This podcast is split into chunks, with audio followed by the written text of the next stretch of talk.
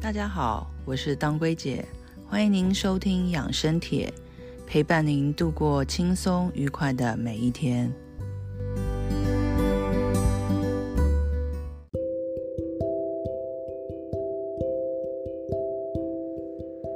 大家好，我是当归姐，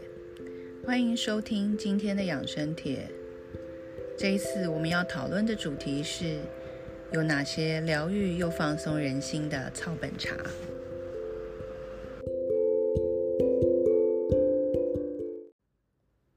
月中的时候，当归姐去上了一堂课，叫做药草料理实验工作坊。它是中泰建筑文化基金会办的一个课程，非常有趣哦。他找了日本的药草治疗师以及台湾的这个药草专家来进行一个对谈。那除了讲解他们自己对用草药的经验以外，那他也教我们做一些简单的烹饪料理。来自日本的村田美沙小姐，她是植物疗法师，也有自己的品牌做草本茶。她最大的希望就是希望健康快乐的生活下来。小时候，她的身体很不好，常常过敏，所以她不能吃有含有咖啡因的东西。那七年前，她因为工作压力太大，身体出了一些状况，于是她又开始找哪些药草茶可以疗愈她的身心。他开始出国自助旅行，在国外看到了很多药草园，他就开始想说：“诶。日本也有很多的汉方茶，为什么我们在日本不能用汉方茶作为调理我们身体的食物呢？美少老师后来回到了日本，开始找寻日本本地的药草茶。他找到立木县的德国洋甘菊，山梨县的无花果叶茶，石川县的金盏花茶，在感冒初期的时候喝最有效。以及石川县，他们也有用薰衣草汁的焙煎的一个茶，可以平复焦躁的情绪。那这次上课的时候呢，他也为我们带来了他在日本遇到的这些茶，还有一些是日本比较地道的这个呃茶叶，像是德岛的阿波番茶，它是一种后发酵茶，然后它是跟乳酸菌结合，所以它会有一些乳酸菌的酸度，以及广岛的番茶，它就是日本常在日本饮用的一个绿茶。那以及广岛还有一个很特别的，就是茶花茶，它是一种带有温和花香的绿茶。老师在另一个盘子上摆上了他在台湾遇到的药草茶，有甜菊、白茅根、香兰跟枸杞头。那我就很好奇，问老师说：“老师，如果你心情不好的时候，会选择什么样的药草茶？”老师说：“哦，他心情不好的时候会选择冲绳的月桃茶。”因为月桃有舒压、舒缓紧张的效果，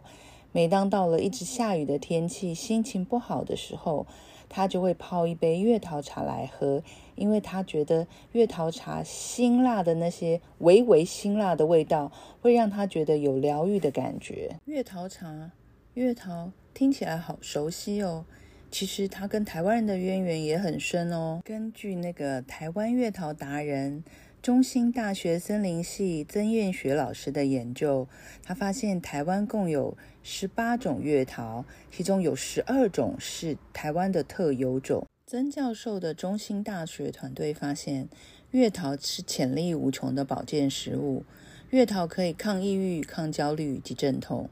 它内含卡瓦胶内酯，具有舒压镇静的功效。以往只有在胡椒科里面的植物出现过，现在我们的月桃里面也有这样子的成分。那他们也发现南投月桃它具有抗肺癌的效果。那高医大的王慧君团队也发现南投月桃对于抗乳癌也有相关的功效。对中医来说，其实月桃全身是宝。它的根、茎、果实都可以入药，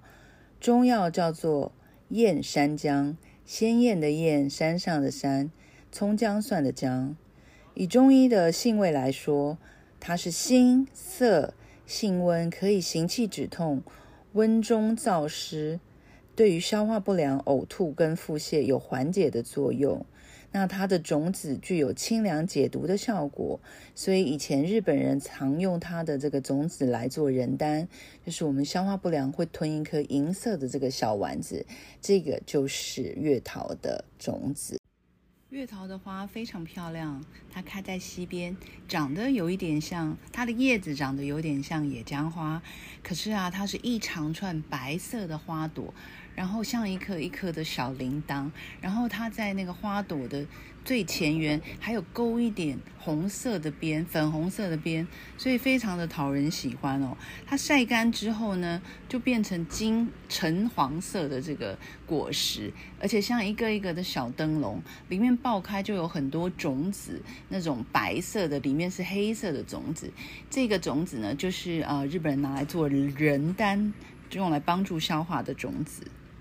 最近我去小农市集，就发现有些小农他们把月桃做成了金露，它有放松跟舒压的效果，还可以让你比较好眠。所以他就建议我说：“哎，如果晚上睡不着的时候，你可以喷一点这个月桃金露，它可以帮助你入眠。”那在原住民来讲，他们很习惯用月桃编织草席呀，或者是编织包包。月桃的叶子有吸湿抗菌的功效，晒干之后，连它的茎可以做成编织的生活用品，可以编织草旗，可以编织包包。然后它编织的包包非常有趣哦，它有一个一个很特别的菱格纹。其实也有人戏称说它是东海岸线的 LV 包。我自己是很喜欢。这个月桃编织包背起来的那种感觉，而且它有这种淡淡的草香，我觉得背起来就感觉非常非常的疗愈，就会有接近大自然的感觉。月桃的药用价值很高，在台湾我们有研究人员，也有这样的环境来种植不同的月桃。所以，我们更应该好好的来发展月桃的产业，就像我们去到这个冲绳一样，我们看见月桃药草被包装的非常的精致，在一个美丽的卖店卖出去，让大家身体更健康。我觉得这个是台湾未来可以发展的方向，让台湾特有植物的香气疗愈更多人。